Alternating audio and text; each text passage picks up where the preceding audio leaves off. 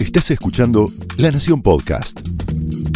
A continuación, Martina Rúa y Pablo Martín Fernández te cuentan cómo multiplicar tus horas para hacer más de eso que te gusta en Cómo fabricar tiempo.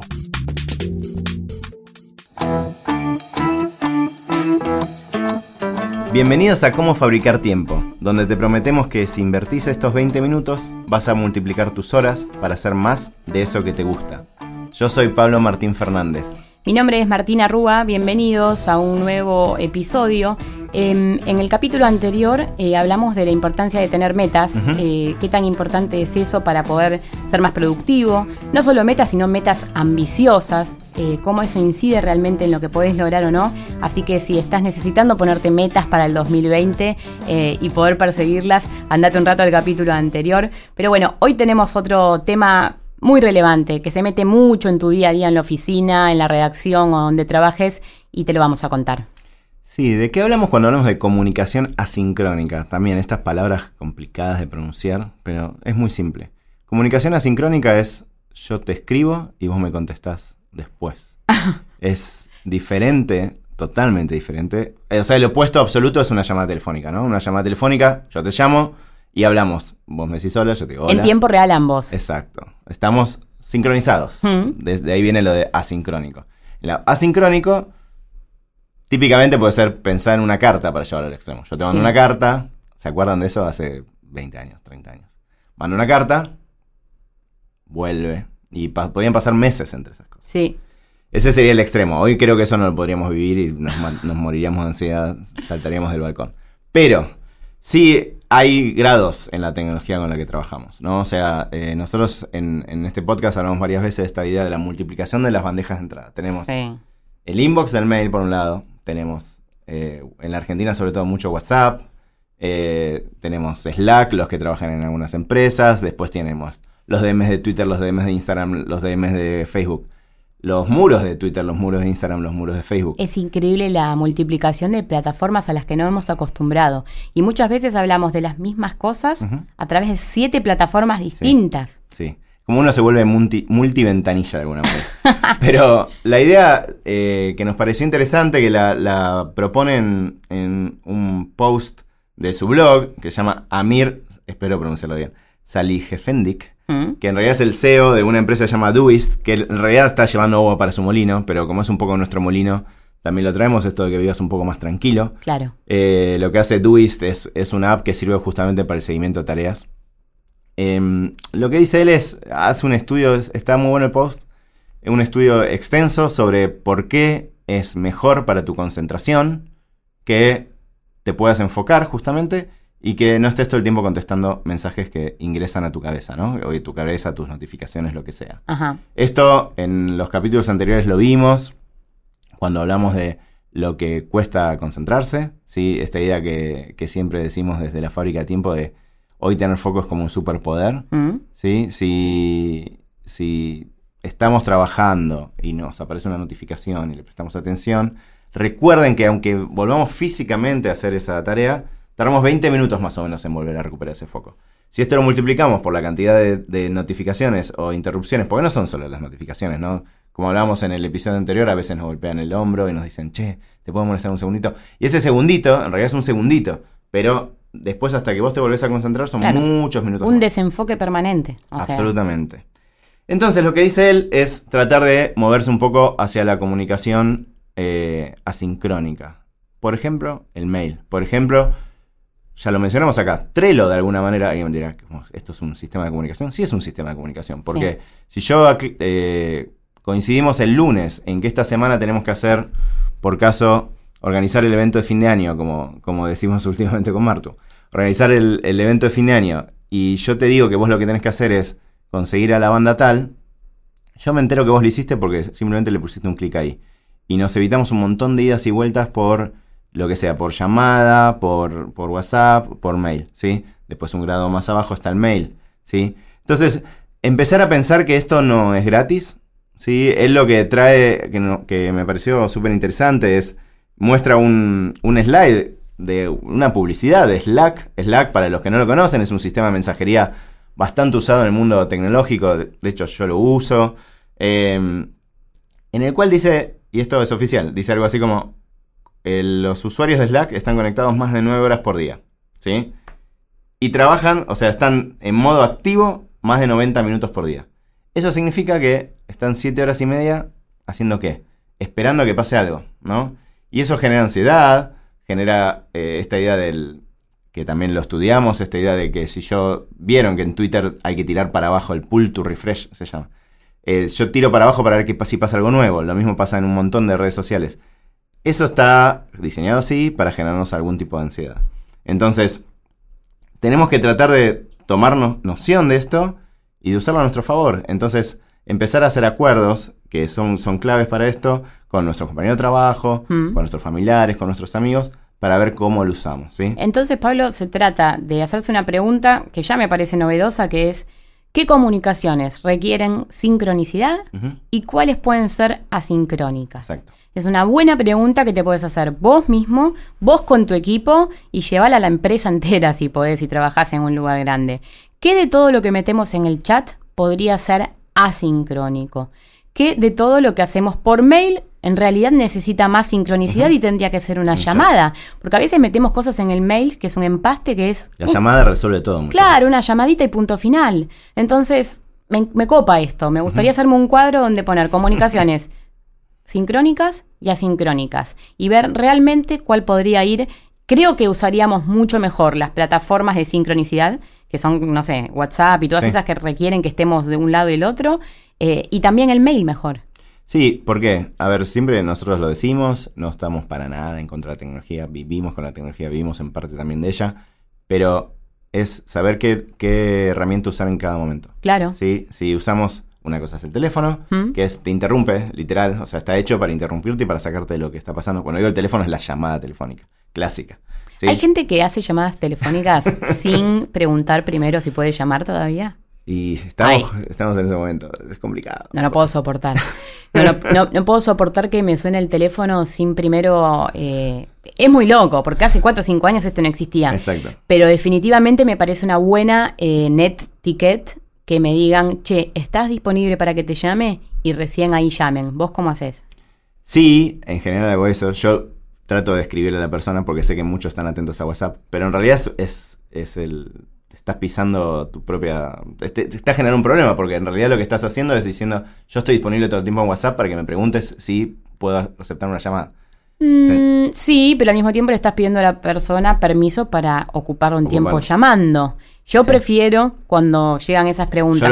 cuando, me llega la llamada directa me parece invasivo. Realmente lo, digo como invasivo. Sí, sí, yo hago lo mismo. O sea, yo lo pido. O sea, en general escribo el, el mensajito, che, ¿te puedo llamar? Porque creo que hoy vivimos así. Lo que no sé si es necesariamente mejor porque... Entiendo, entiendo lo que decís. Eso te interrumpe lo mismo el chat. Mm. O sea, te saca de la concentración el chat. Sí creo que la llamada, mismo por, por ser con voz, con voz con Z, mm. es un poco más invasiva. Sí. Y hay veces no querés hablar. Aparte te llaman y ¿qué vas a decir? No, te tengo que cortar, estoy ocupado. que es más rudo que decirle, mira, estoy terminando algo, que es lo que hago, ¿no? En media hora termino una nota, hablemos a las tres, no sé. Es difícil encontrar como el, balance entre todo esto. Como siempre decimos, es un balance. Ajá. ¿Sí? No es ni blanco ni negro. Totalmente. Todos acá usamos todas las herramientas.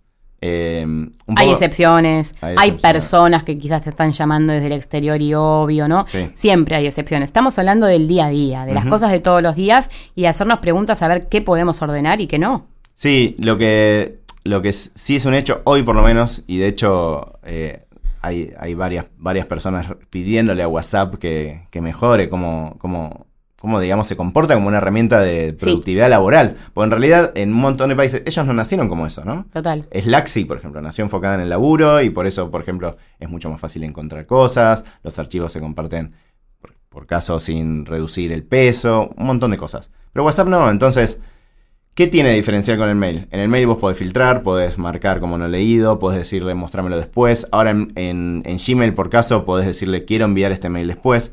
Eso te genera un nivel de concentración que el, chat eh, no, logra. Si vos estás eh, trabajando y te entra un mensajito, eh, tenés que contestarlo exactamente en ese mismo momento. El famoso te, te clavaron el visto, ¿sí? Em, así que un poco la idea es tratar de como repensar esto. ¿Cómo, cómo haces vos, Martu, con todo este bolonqui? No sé, la verdad es que estoy tratando de aprender y, de decidir cómo usarlas. Em, Creo que tendría que usar más el mail a veces. Eh, pero la instantaneidad del chat es muy tentadora. Absolutamente. Pero definitivamente hay cosas que curso por WhatsApp, preguntas de, no sé, del evento del jueves, de no sé qué, de cómo va a ser la PPT, de no- creo que hay varias cosas que podrían ir al mail y sacarle tránsito eh, al WhatsApp. Em, yo estoy bastante atenta a las herramientas, muchas veces los mails los veo llegar y no los contesto a propósito. Eh, no porque digo, ah, no porque los quiera dejar esperar, sino porque creo que tengo que terminar para cosa. luego, claro, ir a contestar la bandeja. Pero con respecto al chat, eh, me siento un poco más presionada. Y acá volvemos al tema de los, eh, Los a- acuerdos. los acuerdos. Y esto es fundamental. Eh, me pasa que me dicen, Martu, te mandé algo por el WhatsApp. Entonces lo que hago es, recibido, cuando termine tal cosa lo contesto. Para quitarle un poco de ansiedad a la otra persona, porque que la otra persona tenga ansiedad me genera ansiedad a mí. Sí, sí. Entonces, Es tremendo. es un tema. Pero es tan importante lo de los acuerdos, chicos. No subestimen esto que le decimos con Pablo de los acuerdos.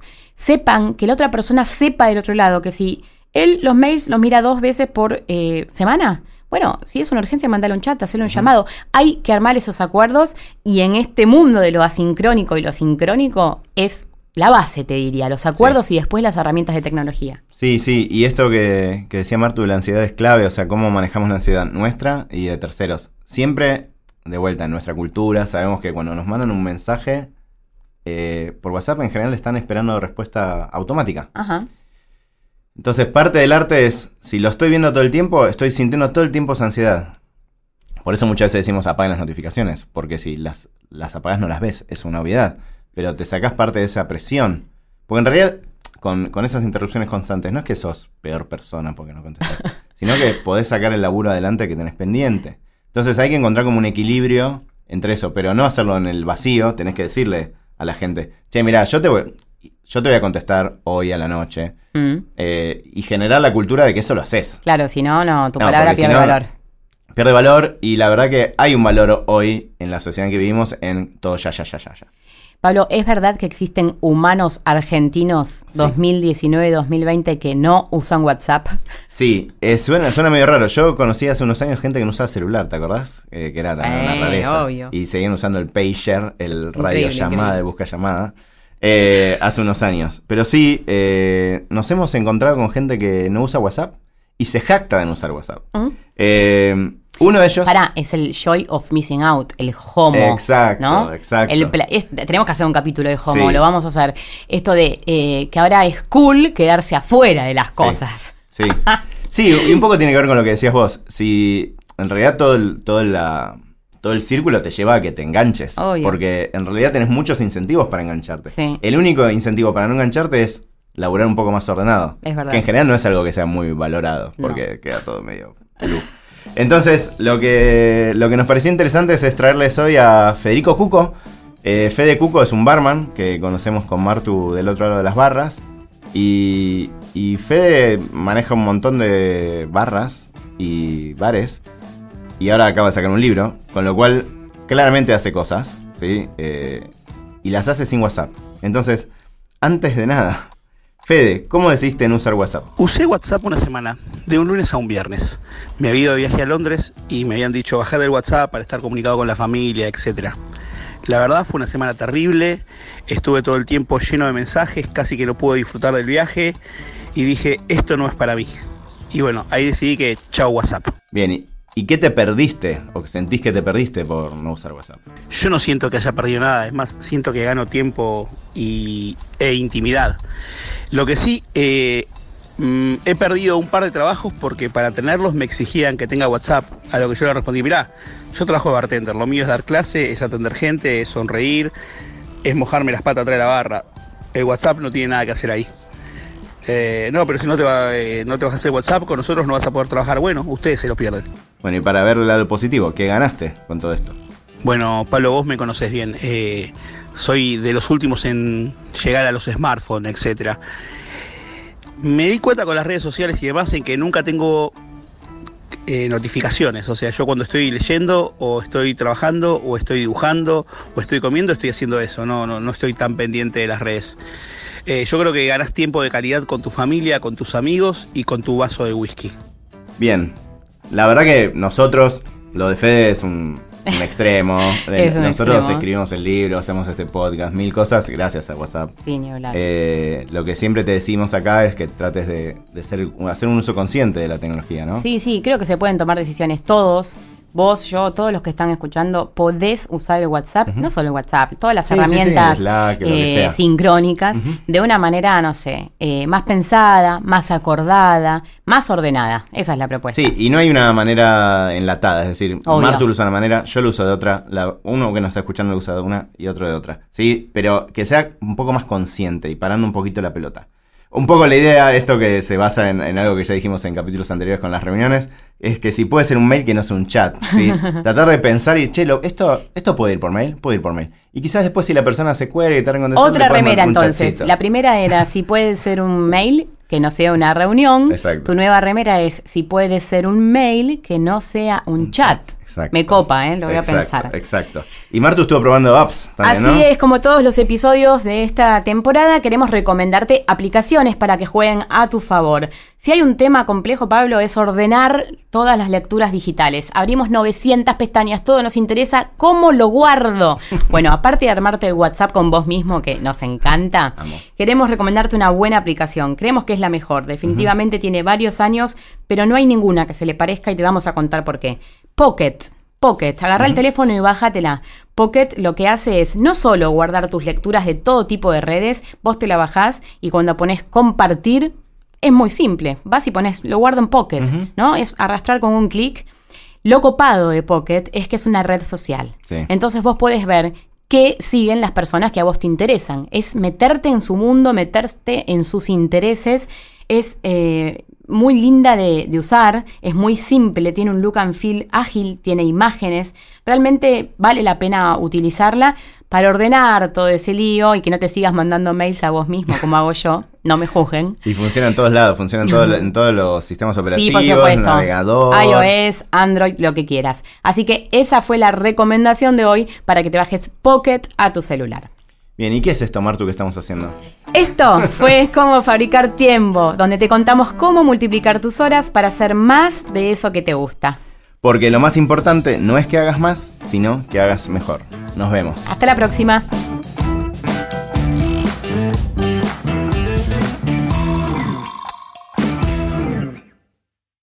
Esto fue Cómo Fabricar Tiempo, un podcast exclusivo de La Nación. Escucha todos los programas de La Nación Podcast en www.lanacion.com.ar. Suscríbete para no perderte ningún episodio. Estamos en Spotify, Apple Podcast, Google Podcast y en tu reproductor de podcast favorito. Seguí escuchando La Nación Podcast.